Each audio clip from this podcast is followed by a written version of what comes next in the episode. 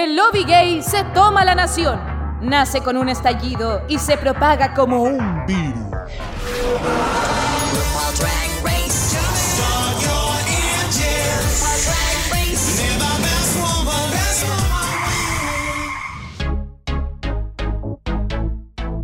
Hola, hola, chiquillas, chiquillos, chiquilles. Bienvenidos a Dictadura Drag, este podcast pequeñito, un gran régimen, por qué no decirlo, donde comentamos todos los capítulos de Drag Race, nuestro reality favorito.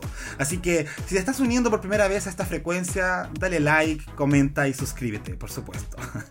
En el capítulo de hoy, como todos los capítulos de España, me acompaña mi dupla, mi compañera de aventuras, arroba Camon Salva. Hola. ¿Cómo estás, mijito? Bien, aquí, oye, o sea, como medio conflictuado, este capítulo no era lo que yo esperaba, la verdad. Sí, en verdad. Vamos a comentarlo.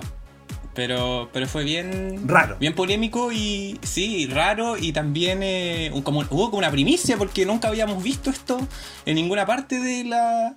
Esta renuncia me extraña. Ya estoy, ya estoy spoileando, pero. ya, pues huevona. vamos, a, vamos, a, vamos a verlo. Sí. No, ha sido un fin de semana raro. Entre la semifinal de Down Under, la elección de gobernadores, weona, que no hablemos de esa weá, en verdad. Eh, pero. ¿Cachai? Y este capítulo que corona el fin de semana, pero bueno, vamos a velar harto. Vamos a velar harto porque hay harto que decir. Para eso estamos, para Sí. comentar. España fue una gran transformista. Oye, pero estamos acompañados. Estamos acompañados por los travestis. No. Sí, weón, no, mira, eh, esta invitación es súper especial porque los chiquillos tienen un podcast que está como en un hiatus ahí hace un par de meses y quisimos traerlos de vuelta para que la gente que los conoce, que los quiere, que también sabemos que nos escuchan, tengan una dosis más de ese, de ese menú, po, de ese doble ceba con tocino. ¿ah? Entonces, El empujoncito ahí para que vuelvan en gloria y majestad. Sí, pues y qué mejor que hablando de Drag Race, así que doble ceba con tocino, bienvenidos a Dictadura Drag. Muchas gracias, chiquillos. Qué felicidad estar de vuelta y qué mejor compañía que con ustedes. Qué bacán, qué bacán. Sí, yo también agradezco mucho la invitación. Yo siempre lo he dicho con el Jacob. Nosotros trabajamos mucho tiempo juntos, a muchos años atrás, en el Club Burdel. Cuando íbamos a ver eh, RuPaul, la temporada 9. Íbamos de público. Íbamos de público y de hombres, hay que decirlo. Eh, Así que nada, pues muchas gracias. Como dijo, como dijo el Jacob, nosotros igual estamos ahí medio em, detenidos, pero queremos volver prontamente. Preferimos no dar fechas porque después damos fecha y, y no pasa nada. Así que para no decepcionar a nadie, eh, pero que de que volvemos, volvemos. Eso. No le hagamos más promesas incumplidas a Chile, por favor. Por este favor. Sí, no da más. ya hay suficiente. El Jacob sabe de promesas incumplidas. Ay, qué psicona. El Jacob siempre, oye, no, si va a salir el capítulo hoy día, ¿y cuándo? Nada. Bueno, es que los problemas del internet, pues niña. No, pero chiques, de verdad, muchísimas gracias por estar acá, por venir a comentar RuPaul a nuestra querida casita. Eh, bueno, ahí vamos a estar entre Seba y Seba. Cachamos a quién le hablamos, pero. pero se va a dar bien la conversación. Ahora, como habíamos dicho, queríamos darle a la gente una ración de doble Seba con tocino. Y hay algo que lo que ustedes destacaban mucho, que a mí me encantaba, que eran esos cagüines sabrosos de carrera de travestidas. Entonces quiero saber, como nosotros le dedicamos siempre esta parte a, a- a temas así, si tienen alguna cosa que compartir, algún cagüín que la, la gente podría estar interesada. La, po- la pobrémica. Sí, po, porque Eso. nosotros somos iconas, somos buenas para los cagüines, nos llamaron por polémica, porque somos como la cuatro dientes y como la J-Lo de Jinko.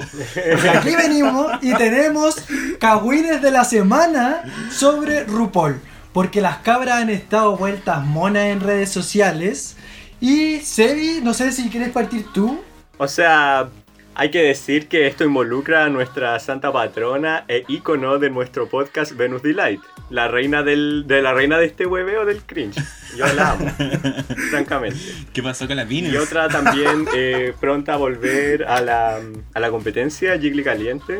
Yo no voy a decir mucho lo que me parezca porque yo, yo lo he dicho en todos los programas que me han invitado, eh, pero una chica que tampoco hizo mucho en su temporada, pero que ahora está de vuelta y se agradece ver.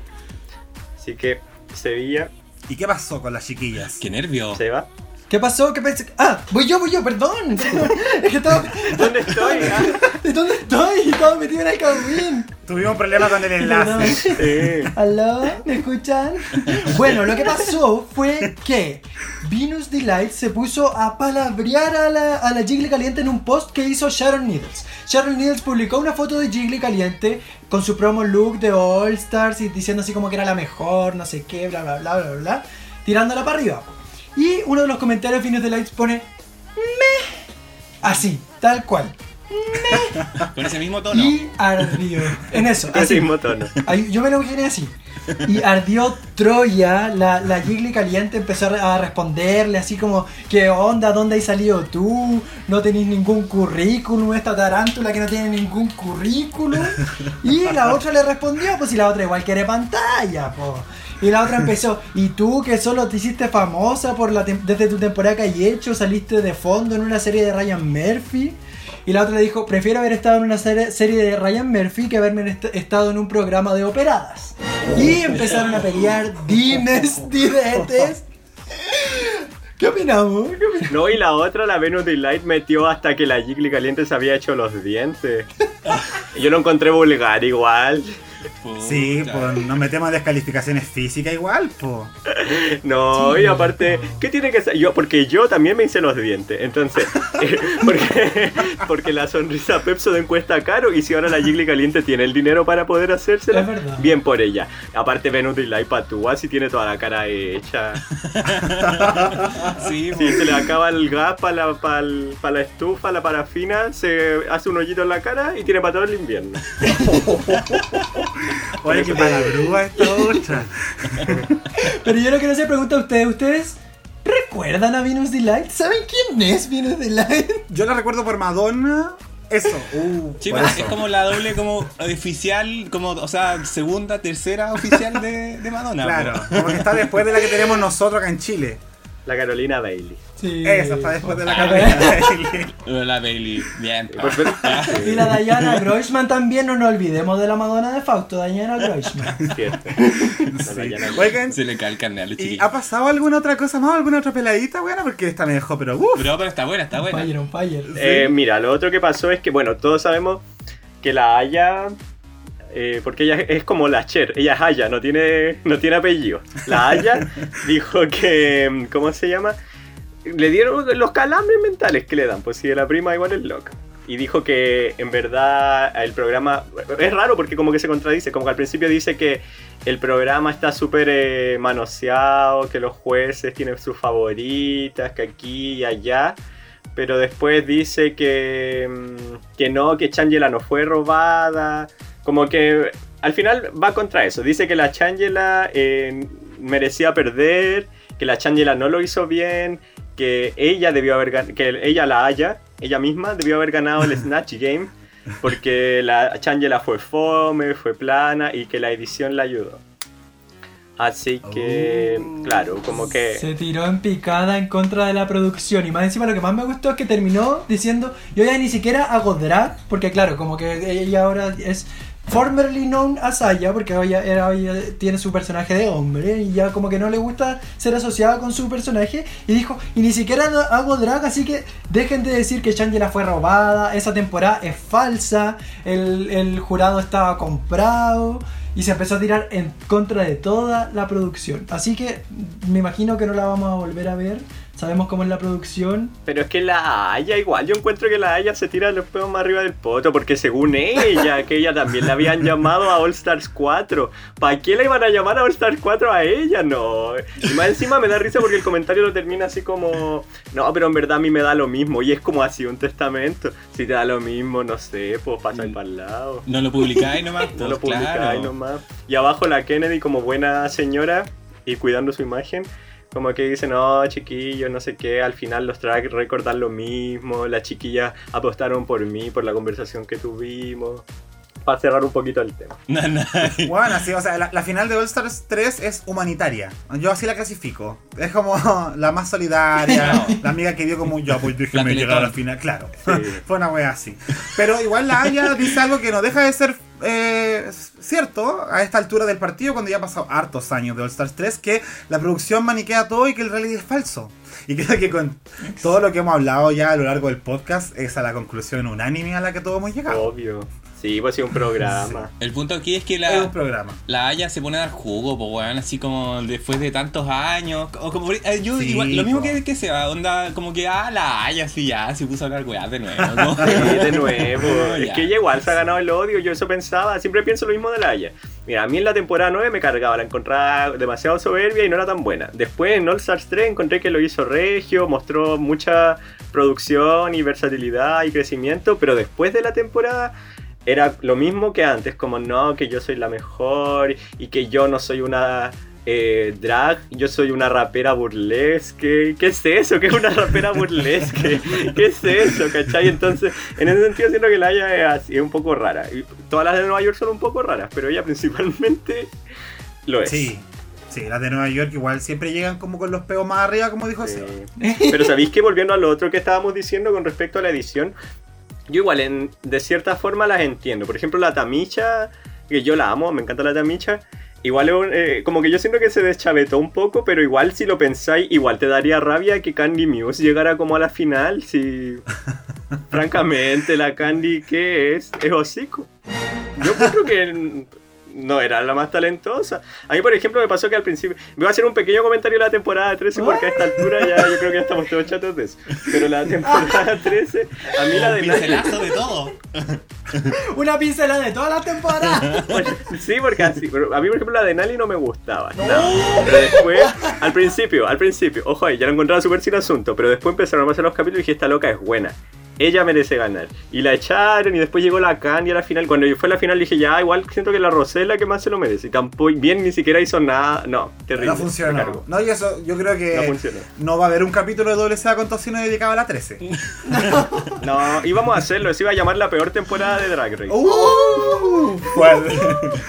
Sí, sí. Y nosotros acá con la Caco haciendo una review por capítulo de la peor temporada de Drag Race. Pero está bien, amiga. El esfuerzo, sí. sí. El esfuerzo, chiquillo. El esfuerzo. Sí. Oigan, chiquillas, eh, bueno, con eso estaríamos cerrando esta pequeña sección de para ir calentando los motores, ya que estábamos hablando de la edición del programa, de qué es falso, qué es verdadero, qué es justo, qué es injusto. Hablemos del tercer capítulo entonces de Drag Race España, titulado Mocatriz. Ya, el capítulo comienza con eh, la vuelta al workroom de las chiquillas después de la eliminación de Drag Vulcano, que fue polémica, que fue injusta a muchos, eh, para muchos fans. Injusta. Entonces, quiero saber, ¿qué les pareció la salida de Drag Vulcano? A mí me pareció terrible. Ah, porque yo encuentro que la Drag Vulcano tenía mucho potencial. A mí me encantó su traje, ¿cachai? Porque, por ejemplo, siento que eh, varias hicieron eso como, o sea, no sé si varias, pero algunas hicieron eso de abstraer el concepto de la veneno y el de ella me gustó, era lo encontraba súper lindo, con él se hablábamos, que nos encantaba ese guiño como a la, ¿cómo se llama? Como a ese pattern. no a las memorias. Claro, las memorias, ese diseño, las memorias. Lo, lo encontramos súper bacana, a nosotros nos gustó harto. Yo pienso que ella igual mostraba algo que no se muestra tanto en Drag Race usualmente. Eh, y yo siento que no merecía estar entre las peores. Yo creo que debió haber estado la Inti. Y bueno, después voy a seguir con mis descargos respecto a ese personaje que no le voy a dar tanta pantalla ahora, pero encuentro que como por look y por talento la Vulcano no debe haberse ido. Mi opinión. ¿Sabéis que Yo estoy de acuerdo. Yo estoy 100% de acuerdo. A mí me gustaba. Siento que tenía una estética eh, muy única. Porque, claro, ella venía representando a un drag eh, español, ¿cachai? Como de Canarias. Que es algo como súper conocido. Que es como ya. Tiene un culto alrededor de ello. Yo, eh, por ejemplo, eh, hasta en Fausto han hecho como temática Canarias. ¿Cachai? Entonces viene representando una línea muy eh, fuerte, potente del, del drag allá. Entonces que se haya ido tan pronto igual nos deja corto en torno a muchas cosas que mundialmente podemos aprender de esa estética en particular, ¿cachai? Que es súper rica. Así que creo que quedó corto el viaje de la Vulcano, a mi juicio. Sí, nosotros igual concluimos la semana pasada que la, bueno, la, la ConsPG, la ConsPG decía que eh, se tenía que haber ido Ugacio al voto en vez de la Vulcano. Eh, Porque en ese capítulo la se- la semana pasada lo había hecho más o menos nomás. Pero, pero claro, o sea, pareció, pareció que le hicieron como una zancadilla a la Vulcano más encima que estaba con plataforma, entonces más la chucha se sacó. Sí. pues. Sí, pero efectivamente la salida de Drag Vulcano fue, entre comillas, bien valorada por sus compañeras porque la veían como una competidora muy fuerte. Y estaban sorprendidos de que se lo hubiesen piteado tan temprano. Pues de hecho la arancha así como, hoy me van a declarar persona non grata en Canarias. Eh, escucha amiga, parece que ahora en toda España. Porque- bueno, pero ahí vamos a llegar a lo que está pasando con Arancha. Sí. Eh, pero bueno, básicamente eso es lo que pasa en el primer acto del capítulo. Lamentamos la salida de Drag Vulcano. Sin duda tenía mucho que mostrar. Pero bueno, pasamos al día siguiente, donde la Supreme entra al workroom. Y oye, me di cuenta de un detalle muy bonito, que no sé si se ha hablado mucho, pero sobre los vestuarios de Supreme cuando va fuera de drag. Se dan cuenta que lleva un patrón de colores y ese patrón es el de la bandera LGBTIQA+. Ah, la dura. Qué hermoso. Qué bacán. Sí, el primer capítulo sale de rojo, el segundo naranjo, este fue de amarillo y en el adelanto el próximo es el verde. Y si ves la El banderita, ese es el orden. Buena. Oh, Qué bacán. Sí, el arco aire. Me gusta esa vieja. Wow. Qué lindo, qué lindo. No, no Sí. sabía. Oye, pero tengo una duda, un paréntesis, que no sé si ustedes saben. Ah, eh, ¿ella, ¿ella es drag eh, o es como un viejo que lo pusieron de animador? Porque aquí obvio que pondrían al Rafa Araneda vestido mujer. No, en verdad, mira, no sé si tú sabías, pero es Rafa Nanea.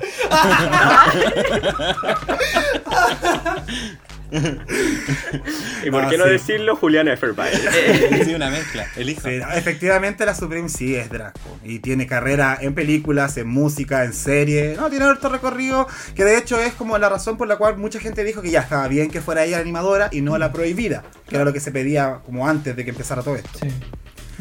Así que hay duda resuelta, no era el Rafa Araneda. no era el Rafa Araneda. No era el Rafa Araneda. No, nada que decir, me encanta la Suprema. Muy- así a nosotros igual. Y ahí vamos a ver también cómo fue que la Supreme sorteó las cosas que fueron pasando en este capítulo. También es un punto importante. Oigan, pero lo primero que tenemos como competencia es el mini desafío. Que frente a el pánico, gay panic diría yo, que se desató en ese momento, tenía que ver con fútbol. Y es como, oh, ya, las chicas tenían que hacer un personaje, hacer una descripción, personajes como bien vulgares, bien que parodiaban harto lo que era como el hincha o el jugador de fútbol. Y en ese aspecto, eh, ¿qué podrían destacar de esta parte? Eh, ¿Alguna que le haya causado risa? Eh, la pupi. La pu- es que yo estoy disfrutando demasiado la pupi.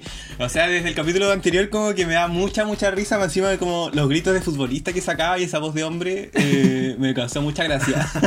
Sí, de hecho a mí me sorprendió que la Pupi no ganara el mini desafío porque lo ganó la otra por la Killer. La Killer. Pero a mí, a mí Sí, me- po. también me gustó mucho la Pupi y me gustaron los confesionarios, como todos abordando este gay panic que le tenemos al fútbol, este prejuicio que igual es como... Yo creo que está fundado, ¿cachai? Como que muchos de nosotros fue como nuestra principal como arma en contra, ¿cachai? Que no jugábamos fútbol, que nos sentimos Claro. un poco diferentes. Que el papá te como- obligaba. eso, una situación que nos pone como en una situación bien incómoda, entonces Sí, como que me rescato mucho los confesionarios que, que representaban mucho el, el sentir, el sentir. No, me da traumada. De hecho, el confesionario del Augasio fue como, me representaba a Caleta, porque era como, este es el intento número uno de que el papá trate de que el hijo no le salga maricón. Y yo me acordé de mi papá llevándome al Monumental, al Estadio Nacional, comprándome sándwiches de potito, weón, obligándome a ver partidos del Everton. ¿Cachai? Y era como, papá, no, papá, no. Me pasó, me pasó exactamente lo mismo. Y después decía lo de los recreos, como adaptarse a la sociedad en los patios del colegio, que es verdad, era como, ¿yo qué hacía? Bailaba che. Yo igual. ¿Quién era? Yo era Jefferson, el Jefferson. No, a mí me, me, me decían el Fabricio. Eh, Bueno, yo era la Flaviana. eh. ¿Y tú, Caco? No, yo, mira, yo lo que hacía en la, la clase de educación física, eh, yo era ese alumno que cuando todos están jugando a la pelota, yo hacía las tareas. Yo escuchaba Oh. música, Ah. sí. Yo era así como, ah, voy a aprovechar este tiempo inútil de que mis compañeros están jugando la pelota, eh, voy a aprovechar de hacer mis tareas, fíjate. Sí, Bien fleta. sí, ¿no? Y ahí con falda, de piernas cruzadas. Sí, oye, ¿y alguna que más que quisieran destacar? O bueno, o vamos con la ganadora finalmente de este lapsus de capítulo que fue la Killer Queen, que para traerle un poco como de diccionario español, ella dicen que ganó de la Pichichi. Y uno dice, ¿qué? ¿Qué chucha es la Pichichi? Bueno, la Pichichi es el premio que se le otorga anualmente, eh, lo otorga el diario deportivo español, marca al máximo goleador de la primera división de España. Me encanta el Chico cómo Toma. lo explica porque se nota que lo googleó. que no lo sabía. No, no tenía idea. De hecho, como que lo encontré muy hetero. Oye, no, pero este desafío terminó con el partido de fútbol, weón. Que yo dije, ¡ay, qué mala idea! Pero después me di cuenta que era todo lo que quería ver en la tele, weón. Porque igual fue chistoso. La Inti que lo tiró con la mano y era como, ¡no, con la mano no! Y todos gritando. Me encanta, como que lo- se Sí. veían pasándola bien, como genuinamente pasándola bien. Fue como una reivindicación también, lo encontré bacán. Sí, fue entretenido, fue como cuando han cachado, cuando, no sé, como en la Teletón, ponen a jugar a la pelota a puras minas así muy modelos y como que no saben qué hacer y, como que así, y así, y así fue, me encantó, Lo- fue muy entretenido. Sí.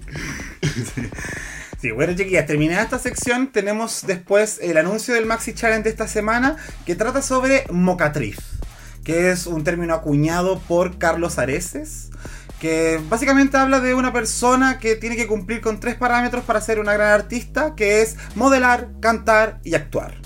Una actriz 360, como diría la Paquita Salas. La Paquita Salas. Sí. Muy completísima. Entonces para esto eh, se dividieron en equipos, eh, o sea, en parejas, cuatro parejas, y tenían que encima representar como un tipo de persona en una revista. Ahí vamos a analizar bien cómo se entendió este desafío, pero la división quedó así. Las abuelas iban a ser Arancha con la Killer, las glamurosas la Carmen con la Dovima, las Pilinguis, la Sagitaria con la Inti y las chungas Ugacio y Pupi. Y yo estaba, pero ¿qué weá significa todo eso? ¿Qué weón es esto? ¿Qué es, ¿Qué es eso? ¿Qué, qué están hablando? A todo gas. Explícanos. La, la pilingui era como la puta, ¿no? Claro, sí, así después como que yo lo googleé y salía, ah, puta, ok. Igual la Sagitaria había dado como pista, así como yo soy ser- yo sé ser bien puta. Y fue como, ah, ya. ok, y las chungas también como que al parecer tiene que ver con una persona, no, no persona, perdón, algo de mal aspecto, eso. Yo pensé que era como gótica, porque la vi como gótica. No, weón. Sí, la, la hicieron como gótica, como sí. Sí, Sí, no, yo el- lo, vi como más como actitud choriza, no sé. En el subtítulo decía espantosa. Así que, mm, Habrá que creer la no wow, po, weona. Claro. Sí. Ya, vamos a comentar cómo salió ese desafío eh, y cómo finalmente sortearon cada uno de estos grupos. Pero antes tenemos este momento en la historia del workroom que la Killer Queen nos cuenta un problema que tuvo en el colegio hace un tiempo atrás, en el pasado, que ella era obesa, obesa mórbida, se decía a sí mismo. Y eh, ahí entraron en una conversación respecto como al acoso escolar y cómo cuatro personas pueden ser capaces de cagarte la vida, finalmente. Eh, ¿Alguna opinión al respecto? Como momentos o cosas que se le vengan a la cabeza cuando escuchamos algo así. Héteros cagados de la cabeza. Fue lo primero que se me vino a la mente. Así como, ¿cómo pueden ser tan hueones? Como de sacarle fotos, de como cambiándose de ropa y como. es- eso, eso sería como acoso. Es como. Sí, po. Sí, po, como que terrible, weón. Como por ser gordito. Como que, weón, como que. No sé, ¿qué lo que está- te está pasando a ti? Como, hazte ver, amigo. Y es brígido lo- lo- lo- los traumas que podéis generar a partir de eso, pues como que puede ser como para ellos, puede ser como un hueveo de, un- de una vez, pero la Killer Queen ella misma dice que es una forma de cagarle la vida a alguien. Sí. O sea, pues. a ese nivel de eh, que, que- que puede llegarle a la víctima, ¿cachai? Es, es cuático. Es cuático que, que uno a veces piensa que quizás esas cuatro personas crecieron y nunca más se lo cuestionaron, nunca se lo preguntaron, ¿cachai?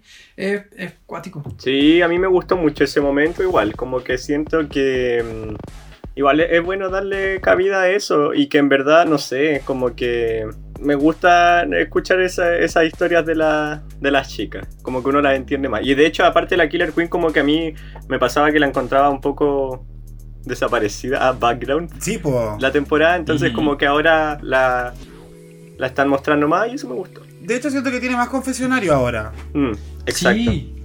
A, a mí me pasó que eh, la, como que la Killer Queen, claro, se me había como desaparecido y apareció como en otra luz, ¿cachai? Como que se situó desde un lugar súper bacán, más encima que justo había ganado el, el mini desafío. Y otra cosa que quería comentar es que me gusta cómo aparecen estas historias en el formato de RuPaul, que siento que es como... es como la historia para llorar, pero no es como, como maqueteada, ¿cachai? Siento que es genuina, te, te lleva a un momento emocional.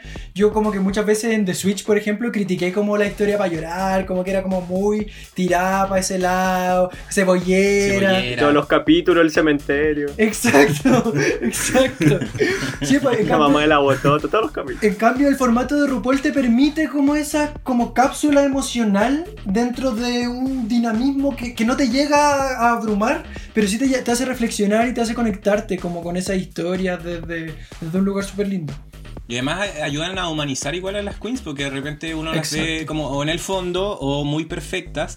Y de hecho me cargó porque, bueno, después de la pasarela le critican a la killer que como que no la conocen o como que podría ser como más, como más ella. Y ya la habíamos visto en el anteriormente, pero es como no lo habéis jurado, eh, es penca igual. Pero a mí me- yo como que, oh, yo como que ahora le agarré cariño a la killer gracias a este momento, que no es lo ideal, o sea, no porque uno, cierto, sepa que, que, que, que tú pasó esto así como, oh, ahora la quiero, pero eh, en parte es un poco el, el formato del programa que estamos acostumbrados, pues, y como, y como dice Seba, es, ge- es genuino. Sí, es que sabí, yo igual creo que está súper bien. O sea, no sé si está súper bien. No sé, no quiero decir que está bien o que esté mal, pero encuentro que igual si tú eres una concursante em, y como entre, no sé si es para comillas ganarse el público, pero sí para generar un- una conexión con el público, igual uno tiene que mostrarse un poco vulnerable, pues igual es parte del ser humano, ¿cachai? O sea, no sé, me gusta eso. Me gusta cuando las locas pueden hablar de su historia en general. Me acuerdo de, de las cosas brígidas que igual han contado en, en los otros países. Y me parece bien. Como que claro, concuerdo con lo que decía el Sebi. Como que en ese sentido creo que da paja cuando se nota como demasiado maqueteado y explotado constantemente. Pero cuando es genuino se agradece harto. Se agradece harto. Sí. Yo creo que lo que mejor o hace esta clase de secciones es poder abrir como a la sociedad cosas que están pasando y que son un reflejo finalmente. O sea, lo que le está pasando a la killer le ha pasado a muchas personas, eh, muchos incluyéndome, ¿cachai? Entonces son historias de vida que nos representan y que de alguna manera deberían servir para ser más empáticos. Y en este caso la historia hablaba sobre el acoso, ¿cachai? El cómo tú no eres capaz de dejar en paz a una persona simplemente porque te desagrada algo de ella. Entonces es bien curioso lo que está pasando después de la misión de este capítulo con el mensaje que se quiso dar en medio del capítulo. Fuerte. ¿Cachai? El fandom es totalmente lo que la killer denunciaba. Gente acosadora, gente abusiva, entonces complicado, complicada la cosa. Oye, eh, y después de este momento emotivo, eh, salió la. Lo quiero comentar solamente porque para el contraste. Salió la Carmen a decir así como que ella se retiraba del grupo de las antifeas porque todas son feas y guapas a su manera. Sí. Esa weá de cada una es guapa, creyó, cada una es guapa a su manera, es como. ¿A qué se refiere? Oye, yo encuentro que está bien no ser guapo, si no todo es ser guapo en la vida. Yo encuentro que hay personas que no, o, o transformistas que no son necesariamente las más lindas, pero son talentosas. Y está bien decir que alguien no es, no es bonito, que tiene. Tal vez es talentoso, Claro, baila bien, tiene otros talentos, no sé. La belleza igual está demasiado sobrevalorada. Eh, viniendo, como viniendo de la Carmen, así como que ella igual como que se pare- pareciera o demuestra como que valora mucho igual como la estética y la belleza, entonces Sí, que lo diga ella es como no sé, como medio, medio contradictorio, ¿no? sí, loca. Sí, pero quizás se le removió algo en su corazón frío ahí como al escuchar eso, ¿cachai? Igual la pupi salió así como, no le creo nada a la farola, a la farola. A la farola. Es que es bien palabra, la farola. Y ahí como que de repente es de esas mariconas contestatarias. Como que no le digáis nada porque al tiro, pa, replica. Sí, con el odio. Pero me gusta, Sí. ¿sabéis que me gusta? A mí igual. sí. No, yo sí le creo. ¿Sabéis que sí le creo que se le removió algo que reflexionó un poquito? Yo no creo que fue así como para la pantalla. Yo igual creo que, que tiene corazón. Sí, sí, bueno, tiene corazón. Si las bellas no siempre son, son malas, weonas. Es un personaje nomás. Sí. Ahora, veamos cómo le habrá salido el personaje a Carmen Farala. Ahora que vamos a comentar el Maxi Challenge. Ya, como habíamos adelantado, se separaban en cuatro grupitos y eh, me gustaría que fuéramos ahí como opinando al respecto, si quieren destacar cosas del proceso creativo o del resultado final nomás, nos seguimos a eso. Pero partamos hablando de las abuelas. Bueno, para contextualizar, aquí había que hacer una revista donde había una sesión de fotos, ¿cierto? Estas dos chiquillas en su personaje de abuelas tenían que hacer una weá, unas poses, después hacer un lip sync sobre una trotadora. Eh, ¿Ok? Y finalmente improvisar una escena que la Supreme les daba que tenía que ver con el personaje que estaban haciendo. Entonces, ¿qué podríamos decir respecto al desempeño de Killer Queen y de Arancha en el grupo de las abuelas? Me encantó. A mí igual. Sí, me eh, encuentro que a nivel actoral por lo menos estaba como súper bien entendido, estaban en personaje, siento que estuvieron como todo el rato en personaje. Igual el, desafío era medio raro porque como que era como no sabía si tenías que estar todo el rato en personaje, como que cuando la Supreme le daba la, como las instrucciones, eh, como que alguna actuaba mucho, de hecho la misma Arancha le dice, dice en el confesionario que la Killer como que se pasó un poquito, estaba como muy, muy metida por los nervios, ¿cachai? Pero también entiendo que era parte de la propuesta que tenía, ¿cachai? Onda, voy a hacer este personaje y voy a hacerlo desde que, que empiezo a modelar hasta que termino de actuar. Igual me parece raro como el lip sync de entre medio, que también como que no salió al final, no lo recuperaron, era como para...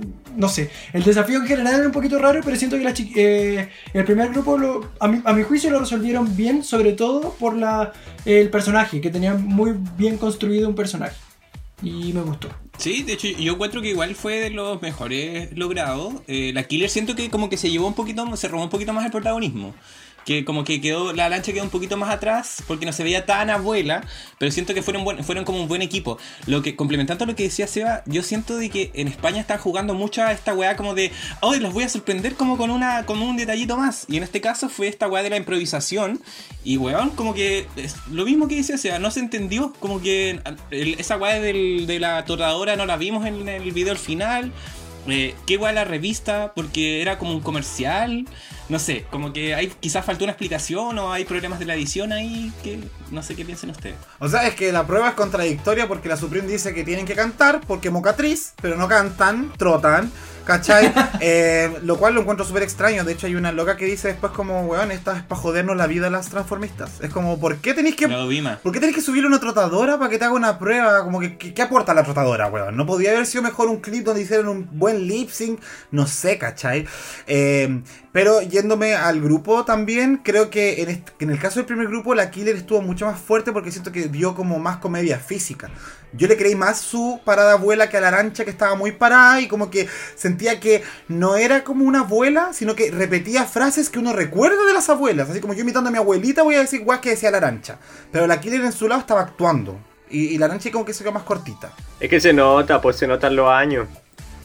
O sea, no, no quiero decir que la otra es vieja, ah, pero encuentro que igual se nota que la aranza es más, más nueva. Y, y yo creo que por lo mismo.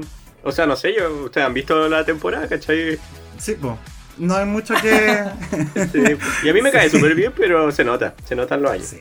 Oigan, ¿qué les pareció entonces el segundo grupo, que son las glamurosas? En este caso, la Carmen con la Dovima, que tenían que hacer estas mujeres, que eran como eh, bien glamurosas. ya, como que la Carmen ahí criticando que le daban la misma weá y como que no podía mostrar más versatilidad. Eh, y acá tuvieron que hacer una escena donde las dos se daban cuenta que tenían el mismo pololo, porque tenían el mismo peluche y se agarraban a pelear y, la, la, la, la, la, y se comían. Porque era como la tónica, es como improvisemos, ¿qué hacemos? Comámonos. Comámonos. Sí. ¿Por qué todas se comían? ¿Qué les pasa? Lo único, lo único Sí. que hay que hacer en la improvisación, comerse. Sí, como la Nina y la Valentina también lo hicieron.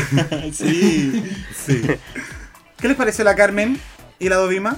Fue como el más fome, ¿o no? Sí, fome. Yo sentí que fue como el más A fome. mí Fome. me pasó lo mismo, siento que lo encontré fome y lo encontré incómodo de ver en algunos momentos. De hecho, siento que eh, la edición final no mostró tanto la incomodidad que se vio como ellas haciéndolo.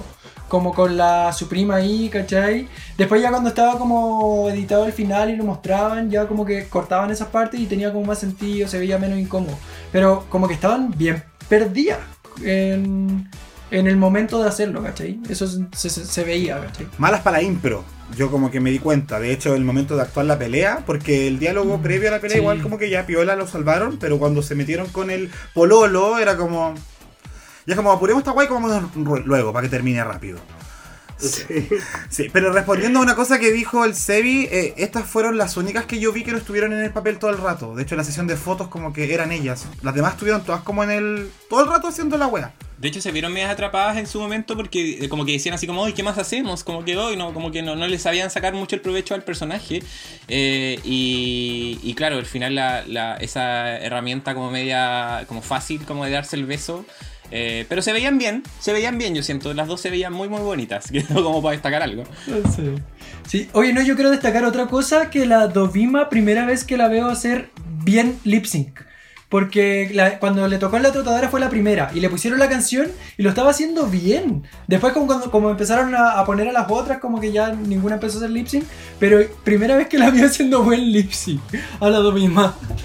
Porque siempre está como mascando chicle, un poquito que se le va la letra, pero ahí estaba precisa. Parece que hay que ponerle más canciones en inglés. Ah, puede ser, po. Yo creo, porque ahí se acomoda más. po. Eh, así que eso, po, eso con la Carmen y la Dovima. ¿Alguna cosita más que quieran? No. No, ¿cierto? Muchas gracias. No, para, muchas gracias. Sí, vamos entonces con las chungas, que era la Ugacio Crujiente con la Soa Pupi. Pupi, Pupi Poison. Sí, hoy se me dan los nombres de repente, weón. las trato de retener. Sí, y estas tienen que presentar unos personajes que eran como bien maleducados, así como medio chorizo, que ahí veremos si se entendió o no lo que es chunga para nosotros. Y la escena era de que la pupi tenía que ir a depilarse y se encontraba con una buena masoquista que le generaba mucho placer depilar con brusquedad. O sea, los gritos. Los gritos, eso, de los gritos de dolor. ¿Cachai? Yo me sentí muy identificado con Laugasio. Eh, ¿cachai? No. sí, a, eh, a mi parecer, uno de los grupos más fuertes. Sí. Sí, Sí, totalmente. de acuerdo. Totalmente. Para mí la Pupi es una mm, competidora, yo lo digo, para yo soy Team Pupi, ah, me encanta la Pupi. Y por qué no decirlo la Yoji, porque igual a la Yoji la semana pasada, pero igual. Eh, pero me gusta, encuentro que es talentosa, se nota que se maneja. En este capítulo dejó súper claro sus talentos. Yo, a mí, mi favorita, no tengo nada que decir de la Pupi, me encanta. Sí, a mí en este capítulo la, la pupi me empezó a gustar. Como que tenía un poco, poquito de resistencia con la pupi, como que la encontraba un poquito así como... Como que no me terminaba de gustar eh, por... Yo creo que por los desafíos anteriores no la acomodaban tanto y los jurados la inflaban mucho, pero ahora como que re- recién la vi como en su elemento y me encantó, ¿sabes? Como que me, empezó a gustar. Y la Ugacio no quedó atrás, yo encuentro que estaba en personaje, se sumó a la energía y estaban arriba, arriba, arriba, sumando, que es lo del- eh, como la dinámica de la improvisación, tenéis que ir sumando y, y ellas dos lo hicieron perfecto, yo encuentro. El- fue mi grupo favorito. Yo creo que el rollo con la pupi ha sido como la estética que ella ti- tiene. Como que todavía como que parece que ahí hay que seguir como desarrollando, pero en, en actuación o, o en impro en este caso como que muy seca. De hecho, cuando le pegaba con la, la- la almohada y como que se arrancaba, y al final cuando como que se desmayó porque le habían sacado el intestino. como, muy creativa, o sea, sí asqueroso, Sí. pero como que iba muy bien con, con la, con la actuación. po. Y, y igual como que sentí como que le quedaba maravilloso el Dominatrix. Sí, a mí lo que me gustó de esta dupla es que todo el rato proponían cosas para que la acción improvisada tuviera progresión. Y no fuera como una improvisación sobre la misma guata todo el rato, ¿cachai? Como que acá rato iban cambiando la situación, hasta que se le ocurrió desmayarse al final y fue como ya, súper bien, súper bien. Y la Pupi fue la que más me dio risa en la trotadora. Como que el papel que hizo con el Pit Crew al lado, a mí me, me da mucha... Yo apoyo en, al Seba 1, Seba 2. bueno, apoyo eso, que a mí me gusta mucho la Pupi y también creo que hay mucha gente intransigente con ella por el tema de la estética. Y siento que si una cuenta desagrada desde la estética y no vaya a pasar más allá de eso, no te va a entrar por ningún lado, aunque la buena te agarre y caleta. ¿Cachai? Si eres como de pura estética, la Pupi no te va a agradar. Exacto. Aparte igual, igual es como antigua la pupi, entonces Sí, me imagino que, no sé, igual es un tema, o sea, yo no sé, siento que en general la- las queens más antiguas a veces se quedan en eso y está bien, quizás es su estética, pero claro, pues yo comparto lo que decís. Eso mismo. Oigan, cerramos entonces con la dupla de las pilinguis. O las putas rusas en este caso, que son la Inti con la Sagitaria, que eh, hacen una escena donde recrean a una madre y a su hija, que la hija tiene un ah, trabaja en un fondo erótico y como que confunde la llamada con la de la mamá, y después descubren que las dos atienden al papá y se agarran a pelear, y la Sagitaria le dice a la Inti que vuelva a su vagina, bueno, un una, una weá, sí, una variedad de cosas ocurrieron ahí, pero quiero saber qué opinan al respecto. A mí me encantó la Sagitaria mm, más que la Inti. Siento que er- era la dupla en la que se notaba más como la diferencia. Como que no se sumaban en energía, la Inti estaba un poquito perdida y además que el personaje era, era pivotal, pues como que ah, interactuaba con uno, interactuaba con otro, entonces eh, como que como, al no estar presente, como que la escena caía y la Sagitaria la empezó a subir al final, como cuando le tocó ya como agarrar protagonismo, se metió a la pieza, empezó la comedia física y ahí subió la escena, ¿cachai? Pero siento que el momento que le tocaba eh, subir, subir la escena a la Inti, como que no lo estaba logrando. Y, pero la Sagitaria me gustó mucho. Es que la Inti se atrapó porque la, la Inti eh, como que recibió mal la, la, la, instrucción porque lo que tenía que ocurrir era que la llamara la mamá, pero ella se puso a hablar con el cliente, entonces siguieron con esa bola y ahí en esa dualidad como que quedó atrapada. Sí, atrapada. sí. eh, pero la Sagitaria me sorprendió demasiado. Como que no esperaba esa weá de la Sagitaria, weón. Se robó todo con ese acento como ruso que tenía. El que el cliente era su padre. y después que se subió al weón, así como me has puesto muy perra ahora mismo. fue bueno, fue bueno. Maravilloso. Buena la Sagitaria, nada que decir. Sí, y de hecho hay harta gente que no está de acuerdo con que haya ganado, porque finalmente, bueno, estoy adelantando un poquito, pero Sagitaria eh, le va muy bien en este desafío. Y sabéis que a mí me da mucha risa, a pesar de que reconozco que es súper vulgar, que es súper básica, que de repente inentendible, es como medio absurdo el humor, ¿cachai? Hay gente que le molesta que todo sea con la vagina y el pico, la vagina y el pico. Pero puta, a mí me da mucha risa eso, sobre todo cuando está bien hecha la comedia. Porque hay veces que te hablan de la vagina de pico y no te da risa, ¿cachai? Porque no está bien hecha la wea. Y creo que ella sí lo hizo súper bien y estuvo con el personaje todo el rato. Al contrario de la Inti, weona, que cuando estuvo en la trotadora, por ejemplo, que ahí hartas dieron cacha. La Inti, weona, no proponía nada. Nada. Entonces, yo de repente la veo como una perrísima, pero digo, ¿dónde me lo demuestra, po? No, yo en verdad volviendo a lo, primero que decía, eh, yo, si bien me gustó Caleta la Sagitaria, yo creo que debió haber ganado la Puppy. esa es mi humilde opinión. A mí, yo siento que eh, me gustó más en general. O sea, también me, me, divertí mucho con el comercial de la, de la Sagitaria con la Inti. Pero no sé, encuentro que fue más redondita la, la, semana o el capítulo para la Puppy, a mi parecer. Claro. Bueno, es que las dos llegan igual como con una buena evaluación, diría yo, desde el desafío central, les va súper bien, igual que el Lugacio. Entonces tenemos la pasarela, que es finalmente donde se podría decir que se desempatan, justamente o no, ciertas cosas. Así que vamos a comentar la pasarela de este capítulo, que es eh, básicamente este drag donde nos presentan de dónde vienes que lo hemos visto ya en hartas temporadas internacionales y que siempre es punto de conflicto. En el tema de las evaluaciones, sobre todo. Sobre todo. ¿Cachai? Como si se entienda no la referencia, si evaluamos el look con o si la referencia previamente para saber si nos gustó o no. Entonces, bueno, como todavía nos quedan hartas queens y nos encanta así como optimizar los tiempos, chiquilla, eh, quiero que me hablen respecto a quienes destacarían en esta categoría, tanto bien como mal, eh, y por qué. Yo primero me gustaría destacar para bien a la Sagitaria con esa campanita de... ¿De qué era? ¿Era un plato? crema de no sé qué. Crema catalana. Pero. Crema catalana. Era un plato en el hombro, sí. Exacto. Y era, literal, era una campanita de crema catalana. Onda, tenía como, en vez de la varita, tenía hasta cuchara. Era como un, un personaje muy, muy interesante de ver. Y el traje, como que tampoco era como. Tenía relieves, ¿cachai? Tenía como estas cositas colgando que eran como lo líquido de la crema catalana, ¿cachai? No, me gustó mucho su look.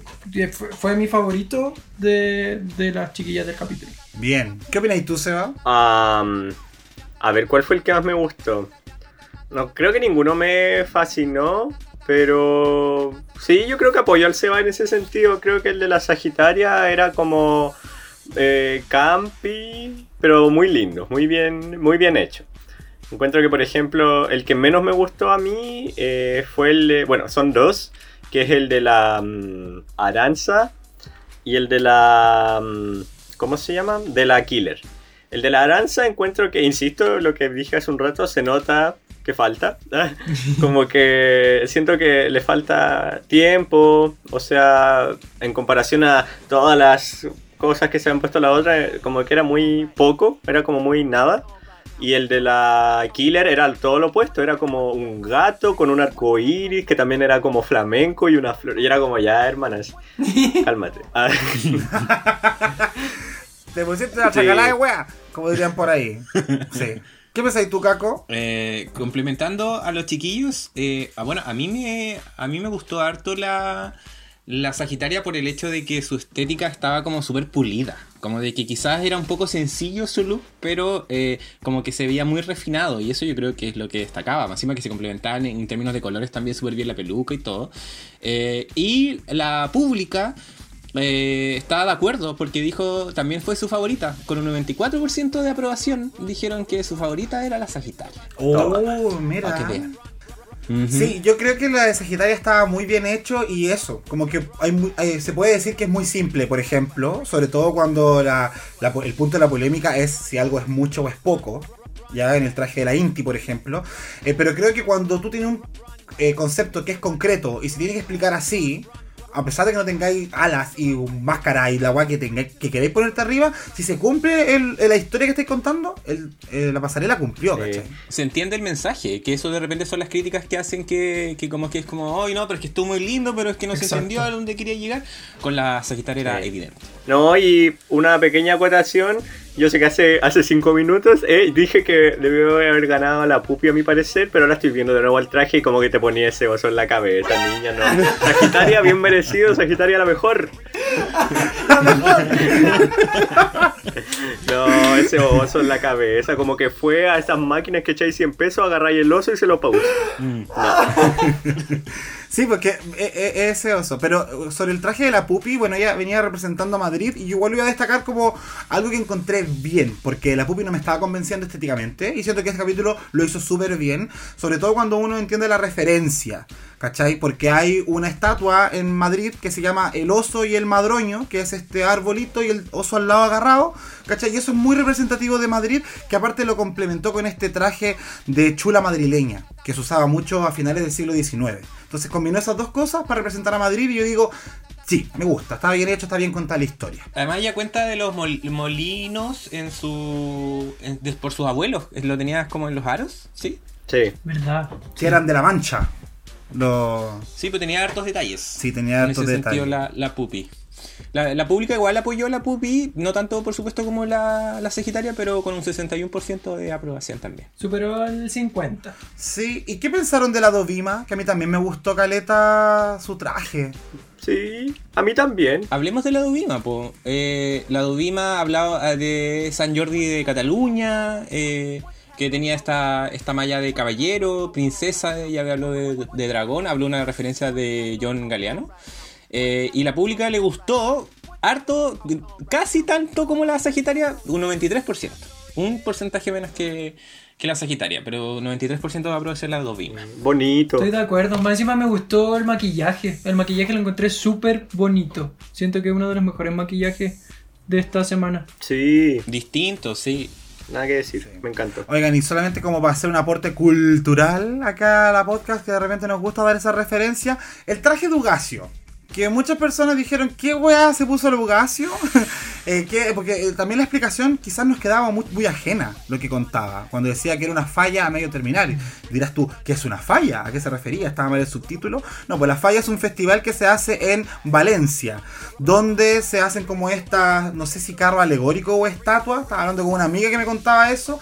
¿Cachai? Donde eh, la Augasio representaba esto, ¿cachai? Esta construcción. Decía que era una falla a medio camino, me imagino que no estaba completa, pero ¿qué significaba este fuego? Que al final del festival siempre se queman las estatuas o estas figuras. Entonces la Ugasio estaba representando ese festival de Valencia.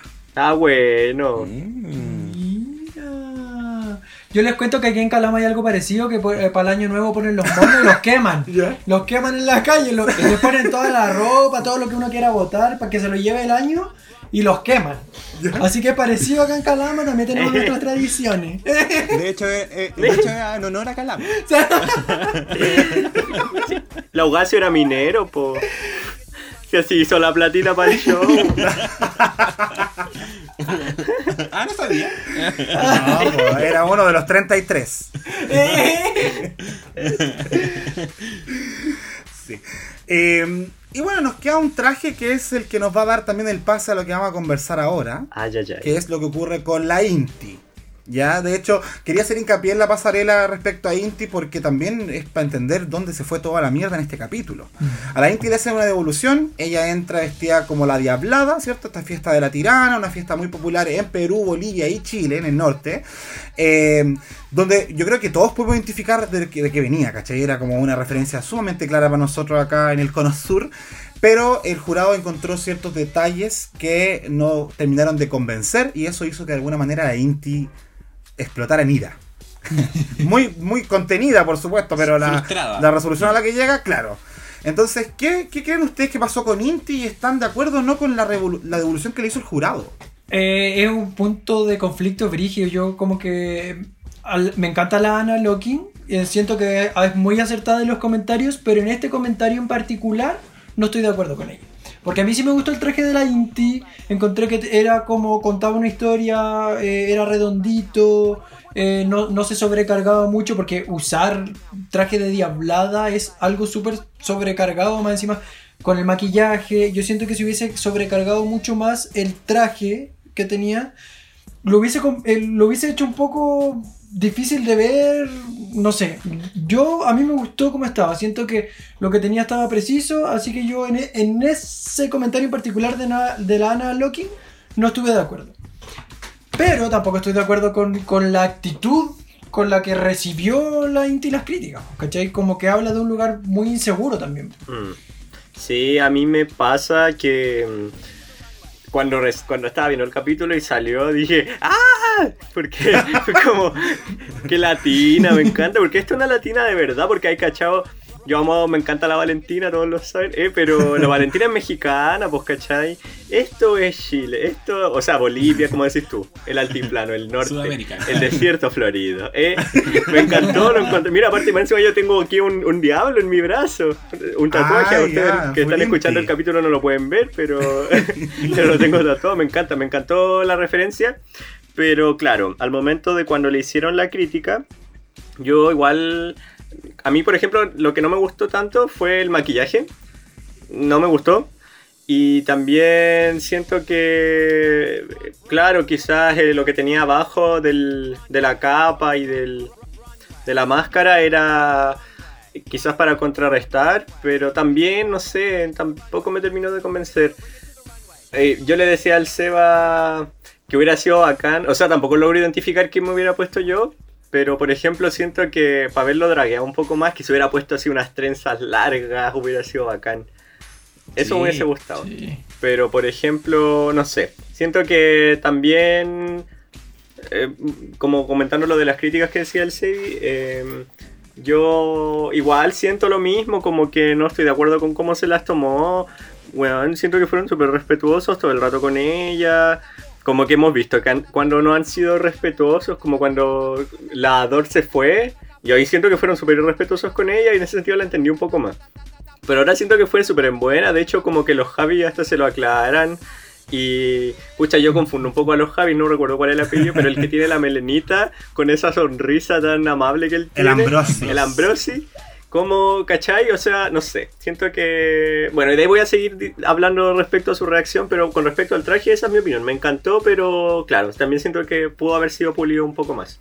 Mira, eh, yo qu- quiero partir con la pública, para que tengamos también ahí un contexto. La pública le gustó el, el look. La pública, el 84%, de hecho, fue la tercera favorita. Partamos por ahí. Ya. También hace sentido porque, como bien dicen ustedes, uno como acá sudamericano entiende el tiro de la referencia y es lindo igual eh, ver algo en España eh, referenciando algo de acá. Eh, eh, yo estuve viendo unos tweets también eh, de gente que usa googleas rápidas como de diabladas y que claro, se podría haber habido una mayor intención en el vestido, porque hay que aclarar de que lo que el jurado intentó transmitir y que parece que la Inti no lo entendió tan bien era de que el, el problema era el vestido, que era muy simple. Exacto. Pero ellos todos partieron construyendo de que eh, era muy bonita la referencia, de que hermoso que haya, tra- haya traído este, su cultura, la pasarela y que se, era súper clara. Eh, pero el problema había sido el vestido y ahí donde fue como que la Inti se atrapó. Y, y complementando a eso, había mucha gente en Twitter que hizo googleas rápidas y encontró looks que podrían haber sido más drag. O sea, como que eh, mujeres que tenían esta máscara y que, o sea, esta, este, no sé, como tocado, ah, no, no, ni jamás, pero como un, sí, como el casco y... El dragón. Sí, y tenían también la capa, eh, pero aparte tenían un vestido así hermoso con muchos detalles y no se veía eh, mucho. Ya no se ve, como un poco lo que Mm. se justificaba la, la Inti. Entonces, eh, entiendo de dónde vienen lo- lo- los comentarios de la Ana Locking. Además que hemos visto ya los primeros dos capítulos que la, la Ana Locking pareciera que no habla por hablar. Como de que ella habla justificada y ella sabe. Entonces también, ¿cachai? Eh, y como bien dice el Sebi, no, como que lo dijo con respeto. Y eso yo creo que es lo más importante. ¿Cachai? Eh, quizás la, la, la Inti se atrapó en el tema de como de que pareciera de que ella estaban como malinterpretando como su cultura o su identidad como indígena. Y eso es súper sensible, ¿cachai? Eh, pero, pero no iba por ahí. Entonces, eh, comentemos qué, cómo fue la reacción, porque ahí es donde finalmente como que se desmenuza el, el capítulo. Sí, po, porque bueno, la lectura que le puede hacer la pública en general es súper variada respecto a este tema. Eh, antes de pasar a eso, yo también quería decir que la Ana Loki la encontré que fue respetuosa, porque como que trató de piropearla mucho antes de decirle el pero.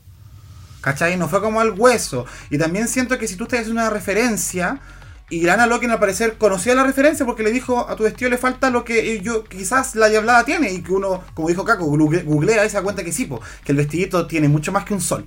¿Cachai? Uno puede decir que interpretación libre, la agua que queráis, pero bueno, esa fue la crítica finalmente. Entonces, ¿qué pasa? Que se van de la pasarela, porque bueno, los resultados dicen que tanto Killer como Arancha, Carmen y Ugacio quedan salvadas. Y las cuatro restantes reciben las críticas, pero antes de decir quiénes fueron los top y bottom de la semana, la Inti decide irse. Se sashea, te vas misma. Shashay, Sí, Me voy. Porque ella dice que da su 100% y los jueces son incapaces de verlo, ¿cachai? Como de valorarlo. Y que también llevan tres capítulos juzgándola injustamente. Así que les dejo la palabra. ¿Qué opinan respecto a esta situación? Me recordó a los reality chilenos, la Sandra Ryan renunciando, hay que decirlo. No, cuando la Daniela Castillo le decía al Jaime Coloma, es que tú, no, tú sabes que no es así y se iba. A mí me recordó. Ese momento sí que es épico. Sí. Además quería también sumar a esa pregunta, ¿cómo creen ustedes que lo tomó la Supreme, que fue la que finalmente va a enfrentar a Inti frente a esta decisión? Mira, yo creo que a mí hoy me cargó, o sea, es que, ay, lo encontré tan soberbio, tan... mm, me cargó y, un poco infantil también, o sea, siento, claro, como lo que comentábamos recién, que fue con mucho respeto, que la mujer también fue, la Anna Locking fue muy eh, como tratando de ser súper respetuosa con su cultura, ¿cachai? Pero me cargó el... Y ahora también lo que la loca habla de que la raza y la etnia y no sé qué, siento que igual es como... Puta, ya igual lo digo con mucha responsabilidad, pero siento que igual fue un poco victimizarse demasiado si solo le dieron una mala crítica, ¿cachai? O sea, tampoco podéis decir eso de es porque yo soy latina y no sé qué, si como que prácticamente eso fue lo que más le alabaron, que trajera su cultura. Y yo creo que también lo que el público em- empatiza con ella, porque pucha, personalmente me, encantó que referenciara a Latinoamérica. Pero también si vaya a un concurso, ¿cómo no vaya a ser capaz de, de, de, cómo de tolerar una crítica? O sea, la semana pasada, la loca, como yo dije al principio, yo siento que fue la más débil. Encuentro que su traje de la veneno, a mí personalmente no me gustó, lo encontré eh, mal terminado, da lo mismo. Pero a la loca le dijeron muy buenas críticas, ¿cachai? Igual la inflaron harto y ahí, y ahí ella súper contenta y ahí ni un problema. Entonces siento que es como muy poca tolerancia a la frustración. Yo creo que también tiene que ver porque la loca es la más joven, ¿cachai? Y también la entiendo porque, por ejemplo, nosotros, bueno, no sé el Sergio, pero yo sé que el Seba y el Héctor estudiaron cosas artísticas y a nosotros igual nos pasaba que a veces uno se tomaba demasiado a pecho las cosas y decían, no, están viniendo por lo que yo, porque em, por lo que yo, de lo que yo soy y no sé qué. Pero al final es cuando uno es chico como que veía un poco así la vida, después entendés que ya las críticas a veces no necesariamente son ataques personales. Y es parte de crecer, creo yo. No, yo quería complementar eso porque como dijiste mi nombre de pila más encima, no se hace eso. Nombre de hombre. Mi nombre de hombre, weón. No, pero lo dijiste tú que cuando uno es joven y estudia arte o hace arte, muy, es muy sensible a veces a las críticas, ¿cachai? Y me pasó muchas veces que yo decía, pucha, yo estoy presentando esto que significa tanto para mí. Pero el jurado no tiene por qué saber lo que significa para ti, tu historia familiar, ¿cachai? Si hay detalles que no se entienden, no se podrían haber mejorado. Entonces de repente decir, no sé, hice un corto sobre mi homosexualidad, sobre cuando salí del closet, y me lo critican, ¿cachai? Voy a acusarlos a ellos así como de homofobia. como decirle, no, ustedes no respetan mi historia, no, porque No, si hay detalles po. que yo debería mejorar, ¿cachai? Entonces yo no veo como que el jurado haya tenido una actitud enajenada al decirle no se entiende lo que trajiste ni no, sino el vestido nos queda cortito y las botas no se entienden, que ahí yo en verdad no tengo la más puta idea si las botas van o no van con el tema, ¿cachai? Pero el tema es que es una crítica netamente al trabajo. Ahora, obviamente el trabajo traía consigo la cultura de Inti, ¿cachai? Y por ahí es donde las cosas se pueden desvirtuar y tergiversar. Y eso es lo lamentable, ¿cachai? Porque si hubiese sido otro vestido que le critican y la Inti cae al bottom, ¿habría pasado todo esto? Parece que no. Porque ella decía que si caía el bottom, sí o sí, no iba a ser el Ipsy. Sí, pues no puedo ir con esa actitud, o sea, pucha, hay mucha gente que la banca caleta. Yo personalmente, yo le tenía mucha fe antes de la temporada, pero sus looks en general no me han gustado tanto. Y, y hay gente que la banca caleta, entonces la loca debe estar muy acostumbrada a que mucha gente la siga, porque igual propone un discurso que para muchas personas tiene mucho sentido. La loca tiene todo este tema con el género, también es latina, es boliviana. Entonces, obvio que uno engancha igual con ese discurso y está súper bien, ¿cachai? Pero también pues, tenéis que entender que no todo el mundo va siempre a decirte, bueno, eres el mejor porque tu discurso es el mejor. Si siempre uno puede crecer y parte también de ir a Drag Race es crecer, y lo hemos visto con caleta de locas, han visto la, cómo se maquillaba la Trixie Mattel en la temporada 7, se maquillaba de la asco. Entonces, pero la loca fue, se pulió, aceptó que la hallaran dos veces y después volvió y ganó.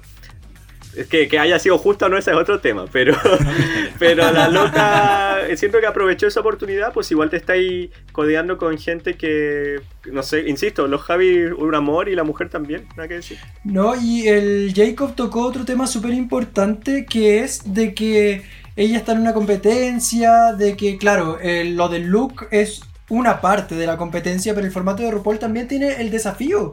Y muchas veces hay, hay locas que se visten bacán, y si lo hacen en- mal en el desafío, igual se van al bottom. Y la Inti no lo hizo bien en el desafío, y de- desde el capítulo anterior, que venía arrastrando problemas de presencia escénica.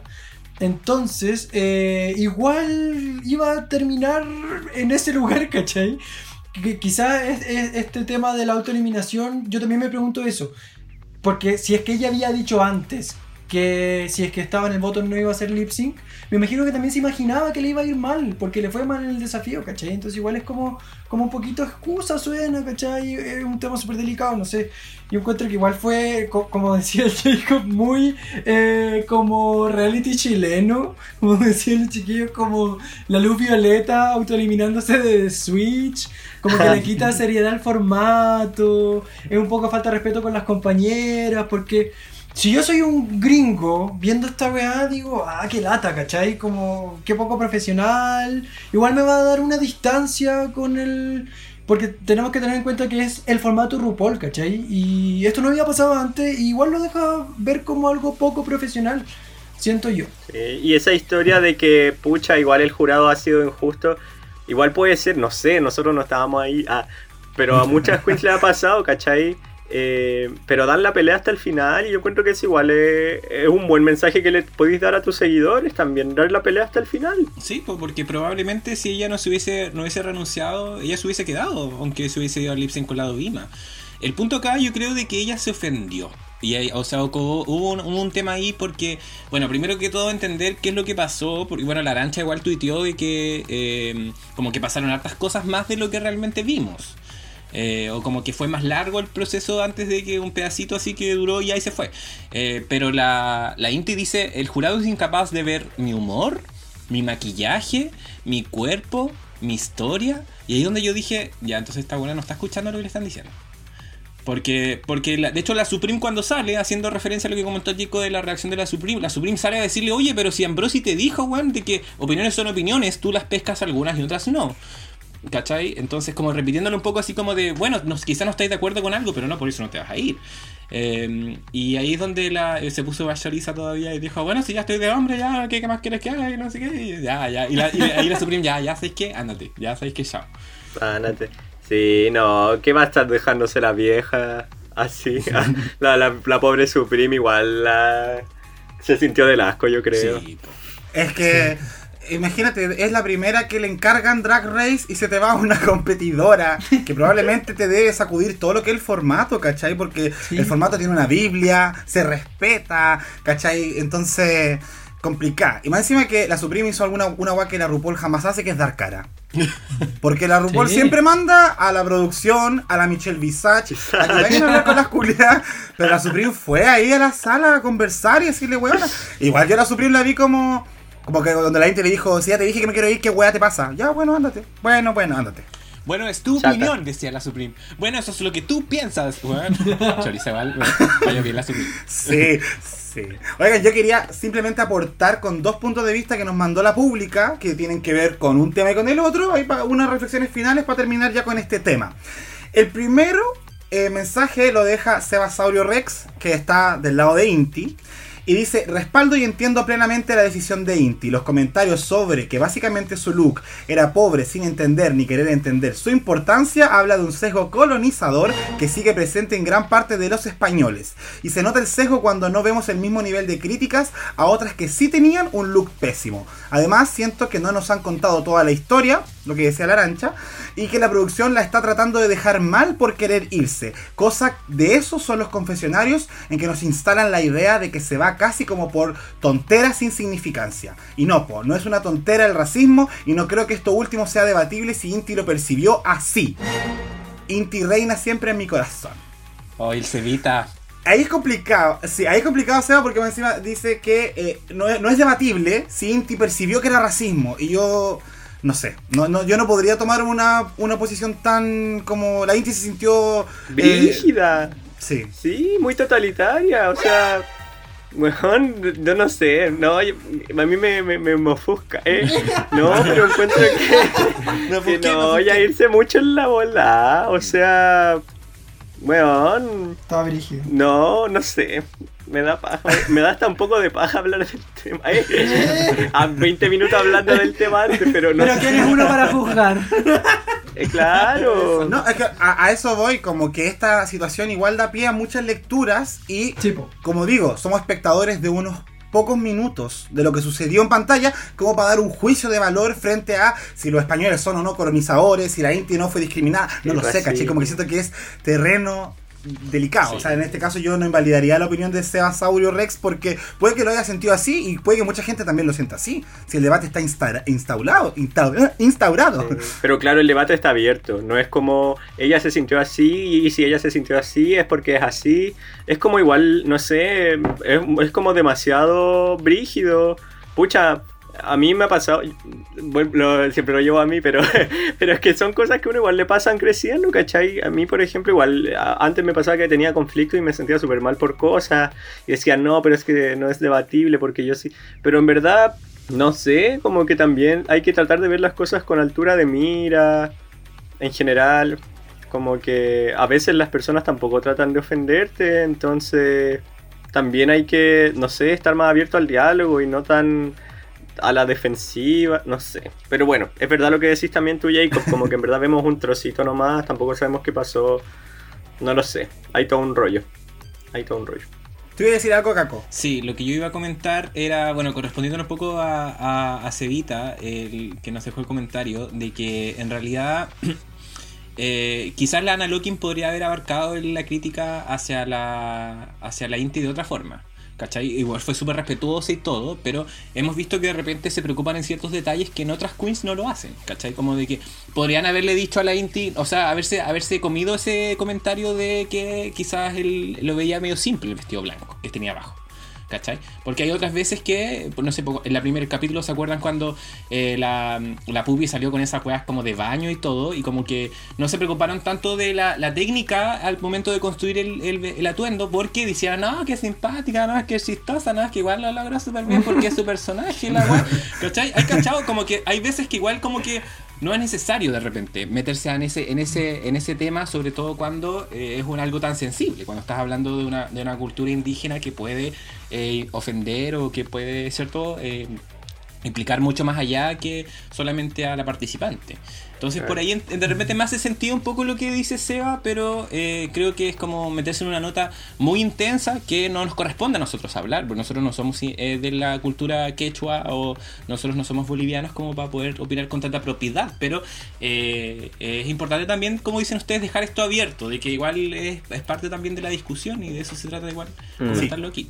Y también entender que esta pasarela de, de dónde vienes tú, al parecer siempre va a traer problemas porque se culpa mucho que el jurado no entiende lo que quiso decir la Queen, pero acá se está evaluando, está bien, el mensaje, pero también lo que el programa es, que es evaluar la estética, ¿cachai? Y si hay algo que falla, por más cultura y por más que represente ciertas cosas, va a pasar que va a haber una crítica. Entonces simplemente mejor dejamos la cultura fuera de este programa y así no se ofende nadie. Sí, es que al ¿Cachai? final, pero es que es, un programa de competencia, ¿cachai? Los jueces están para Sí, po. juzgar, o sea, ¿para qué te metís a algo que si no querés que te juzguen? Sí. Porque también es válido, ¿cachai? Eso, Hay gente eso que, por sí. ejemplo, no va a volver a All-Star y siempre dicen que no van a volver a All-Star porque en verdad le hizo mal recibir esas críticas. Súper, nada que decir, es súper válido.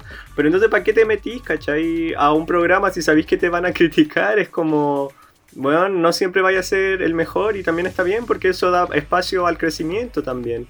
O sea, no sé, eh, claro, uno no es quechua, pero es lo que decís tú, Jacob, entonces al final, como que si, si uno no va a poder hablar de nada porque, porque no eres de esa cultura, entonces mejor no traigan la cultura y, y no sé, ¿cachai? Se hace un programa más estándar para que se eviten esos conflictos. Eso, más estándar, más como primera temporada, segunda temporada, donde no nos metíamos tanto como en estos temas, ¿cachai? Porque finalmente lo único que traen Sí. es conflicto. Mucho, sí. Sí. Oye, y tenemos también el comentario de Go Pérez Salas, que por el otro lado dice, pucha Inti, era solamente el Mo. Quedó debiendo el Catriz. Y eso le jugó en contra en las pasarelas. Siempre salía al runway con su resting beach face y con su energía de alta costura. En el reto de la semana pasada también le criticaron lo mismo. ¿Qué creía? ¿Que era Gia Gunn en The Switch que iba a llegar a la final sin cantar ni actuar? No, por niño. Fuerte. ¿eh? ¡Esta es hocicona, como nosotras! Oye, sí, hoy día yo estoy, eh, estoy particularmente hocicón hoy día. le, le pido, le pido disculpas a todo el público, ¿eh? No, pero igual tiene razón. El Sí, si no es Jagan. Ah, no, y tampoco Jagan debió haber llegado a la final de The Switch. Pero ese es otro tema. Oigan, eh, bueno, finalmente ya con esto cerrado, eh, la conclusión es que Inti es eventualmente la eliminada del capítulo. Tenemos un pequeño lip sync final donde la Dovima interpreta esta canción Mocatriz. ¿De quién era amigo Caco? La- Ojete calor. Ojete Calor. Lo- ¡Ese nombre! Sí. Es un, dú- un dúo que, que pertenece el jurado que estaba esta semana. Sí. No sé. Y bueno, ahí la, la Dovima haciendo su gracia, su tiempo en pantalla, regalado, dijo ella, como que le estaban dando más tiempo para pegarse el show, pero a mi juicio no se lo pegó. Sí, no, no, no.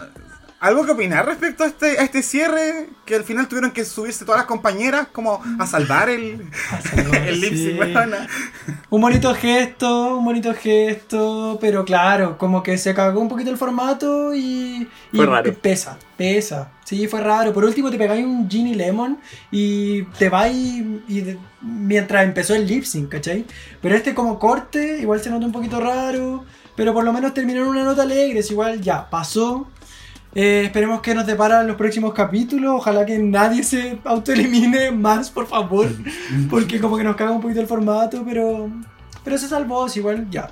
Imagínate el equipo de producción, yo igual pensaba eso, decía, hoy yo fuera parte de ese equipo de producción, que hay para cagar. ¿Qué así? Se te fue, ya a ver qué hacemos. Y pu- pusieron a la otra a hacer lip y después como que igual, que bueno que hayan subido las compañeras porque la loca también ya era como ya no sé qué más hacer, ayuda. sí, po. Como que la Dovima estaba mentalizada en irse. Entonces Sí, imagínate po. hacer ese lip sync y no irse. Mal.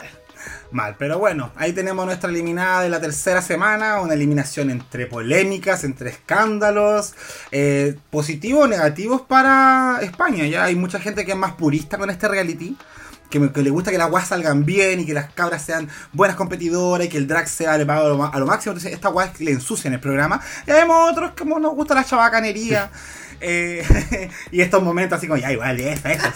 Sí, me encantó. por- porque uno así como al inicio está como de, ay puta la Inti la weá, pero cuando estáis viendo el capítulo como espectador es como, concha tu madre, no, se va a ir, y no, weón, Exacto. mira pelan a sufrir, como que uno lo disfruta demasiado. Sí. Oigan, chiquillos, nosotros antes de terminar siempre tenemos este pequeño obituario de las queens donde la gente le deja su respeto a la queen que acaba de irse del programa. Así que, Caco, ¿podemos partir con algún comentario por ahí? Sí, José Durazno dijo, pucha Inti, te dieron los calambres mentales, pero bueno, aquí no le ha pasado. ¿Verdad? A mí, no sé. Bueno, no- nunca he estado en un reality como para renunciar. No renunciaría a un reality. Yo. No. Y no iría si no voy a ganar. Eso también lo pienso. Sí, actitud Angélica Sepúlveda. Sí, Totalmente. sí. Pero otra cosa con guitarra, uno dice así como, no, yo haría esto y lo otro, pero en ese momento, Claro, con el estrés, Claro. Sí. Oye, Jenny Quijane nos dice, gracias por honrar a Sudamérica con el último runway. Fuego. Toma. Sí, habíamos Toma. comentado. Toma eso. No, bien, igual bonito ahí ver el dragón y todas esas cositas. Yo me acordé Exacto. de la gente de Iquique. de alto auspicio, no sé, en verdad nunca, nunca he ido a la tirana, weona. Caco, ¿qué, Caco, ¿qué más tenemos? Eh, Máscara Von Tiesen, ojalá regreses y te vuelvas más interesante. Oh. Sí. Fuerte. ¿eh? Se ganó el Shade Bottom. Sí. Ahí te lo poní. Sí. Ángel Enrique 4, entiendo la frustración. Gracias por lo que nos enseñaste en tres capítulos. Besos y abrazos.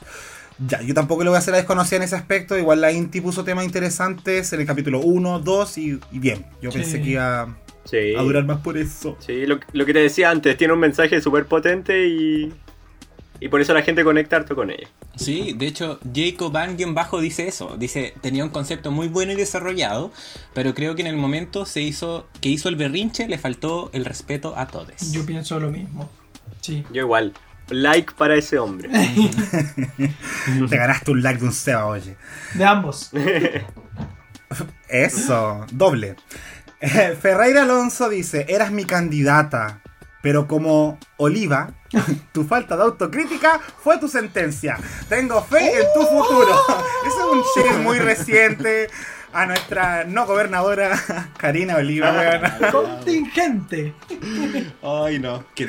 Sí, que- Oye, eh, eh, sí, también el, el guapo Mas- Marcos Hor dijo, eh, es difícil jugar este tipo de decisiones porque nos enseñan a no rendirnos y a saber escuchar. sí, pues, o sea, es que, pero la Inti escuchó, ¿o ¿no? Según yo, no, pues como que no quiso escuchar ni una weá y se mandó a cambiar nomás. Bueno, pues. O sea, como nosotros como espectadores Ah, ah. ver eh, eso, ¿cachai? Ah, ya, ya. Eh, Eso. Es, es- es interpreto de tu comentario, Marcos Hor. Sí, esperemos que esté bien interpretado. Eh, por su lado, Catralicious-A. No quiero sonar penca, pero me recordó a mí misma en mis momentos más inmaduros y viscerales. Sí, me pasó lo mismo. Yo como que por una parte igual empaticé, por eso lo, lo digo harto, ¿cachai? O sea, y creo que se entienda también porque no, no quiero haber sonado muy duro, pero igual, claro, uno a veces también actúa así. Yo, yo me vi, yo también he tenido esas reacciones, por eso aquel tema, ¿me entendí? Entonces, fuerte, fuerte, humano, eh. Pero... Es humano, sí, pues. Pánico 0-0 dijo, te amamos mucho Inti, con todo y tus rabietas. Oh. Sí, sí la queremos, menos el Seba. Seba 1. Sí. Oye, por último, Bruma Polaris dice: Adiós, Inti. Tu inmadurez y soberbia no te dejó avanzar en la competencia. Rimoma encima. Poema. Verso sin mayor esfuerzo. Sí, a- yo, igual llegaron mensajes que hablaban de cierta superioridad de la Inti. Y no sé, no sé, oigan, Ah. tanta. Si una cabra chica de 20 años también, pues. Sí, dejémosla crecer No un le- poquito. Sí, yo igual creo que entrar a una competencia televisiva que te exige tantas cosas teniendo 20 años, y obviamente sé que han habido drags que son muy jóvenes, pero no por eso va a ser la tónica que todas sepan enfrentar lo que es esta presión. Y trabajar en televisión no es hueveo, ¿cachai? Es un tema serio. Y yo por ese lado de la Inti, como que cuando dijo, bueno, la próxima semana va a ser lo mismo, entonces prefiero irme, ya igual optó por su salud mental, se podría decir, pues si estaba tan atrapada en ese pensamiento. Sí, pues porque se veía súper convencida, como hablando como, no, si es que el otro, la otra semana doy 100% de mí misma y pasa lo mismo, eh, para eso me ahorro esa pega y me voy al tiro. Derrotado. Que, sí. po- no po- podemos estar de acuerdo con eso, no, pero, pero atrapada estaba. Oye, lo, lo otro era que, bueno, la Inti igual tenía mucha fanaticada y el hecho de que la Inti se haya ido eh, afectó a otra persona, que fue la, la Arancha, que le tiraron mucho, mucho shade, mucho odio. De hecho, estaba tuiteando así como que estaba muy angustiada porque eh, la gente que casi que como que esperaban de que se fuera la Arancha y no ella. Y hablaron de amenazas de muerte. Bueno, pero es que las fans Yo todavía no entiendo por qué. ¿Por qué la agarran con la arancha? Todavía no entiendo. pues, ¿Cuál es la lógica? Creo que tiene que ver como porque decían que ella merecía haber sido al bottom, pero aún así como que no logro entender a la gente Qué que terrible. cree que ir hacia una queen y simplemente odiarla, weón, porque se vistió mal y otra queen terminó yéndose. Es una imbecilidad tremenda. Y Yo creo que, bueno, desde acá, de quien nos escuche, si ojalá sea una palestra grande, eh, weón, evitar esas actitudes porque son sumamente nefastas, súper tóxicas y hablan muy mal de como la comunidad porque finalmente tenemos un programa para entretenernos, para disfrutar y lo estamos Sí. arruinando de esta manera. La arancha puso que solamente quería que la temporada terminara. Sí, po. Entonces, imagínate lo que debe haber recibido en estas últimas 24 horas Pobrecito. para pasar de ser el personaje que nosotros conocemos a este que más encima dice como que casi que retrocedió a sus 16 años. Y yo ese clase de mensaje la encuentro súper preocupante. Súper. No, y más encima no es la primera vez que pasa. De hecho, en el formato original, ¿se acuerdan cuando fue todo el tema de la Valentina? Que después la, todo, le decían a la Alexis Michelle que ella debió haber dicho autoeliminarse para que la Valentina se quedara. Igual absurdo, o sea, ya eh, es como que igual de- eh, ensucian caleta el fanatismo porque uno le puede tener a este show o el cariño o seguirlo, ¿cachai? Es una actitud muy fea. Sí, po. Evítenlo. Eh. Además que no- nosotros igual generamos esta instancia también como porque el reality es un programa como para huevear, para reírse, para pasarlo bien, como dijo el Jacob. Entonces, como Exacto. irse la intensa, chiquillos, no, mala idea. Caca. Caca mano, caca poto. Sí. Eso. Exacto. Oye, eh, bueno, quedaron hartos obituarios fuera, chiques. eh, de verdad lo lamentamos, pero vamos a estar ahí escribiéndoles. Saben que nos encanta comunicarnos con la pública, weona. Estamos hasta altas horas de la noche respondiendo mensajes. Ahí como ustedes saben que a cierta hora se pone más hot la cosa. Entonces, manden los mensajes que quieran, comuníquense con nosotros, porque esa es la gracia de hacer esta comunidad. Eh, Manden nudes. Claro, nunca están de más. Uno que está triste porque se va a su eliminada, una NUT lo soluciona. Así que, pero eso, oigan, y con esto estaríamos terminando ya este revisionado del tercer capítulo de Drag Race España. Que entre tantas cosas que pasaron, se pasó volando, huevona. Volando. Sí. Oigan, chiques, eh, les quería primero agradecer por eh, acompañarnos en este capítulo. Este retorno de Doble Seba con Tocino, aunque sea por poquito, ojalá sea pronto definitivo porque se extrañan su- sus conversaciones. po. Muchas gracias, chiquillos. Nosotros también queremos agradecerle a ustedes por la invitación. Estamos muy contentos y yo creo que hablo por los dos cuando digo que nos motiva demasiado para volver. Porque qué rico, qué rico este como ambiente, huevear. Eh, y gracias de verdad por la, por la buena onda. Eh, lo pasé muy bien. Estoy muy motivado. Muchas gracias. ¡Ay, qué bueno! Qué lindo. Yo también le agradezco Sí. mucho la instancia, fue muy entretenido, como que olvidaba lo entretenido que hacer esto. Lloremos.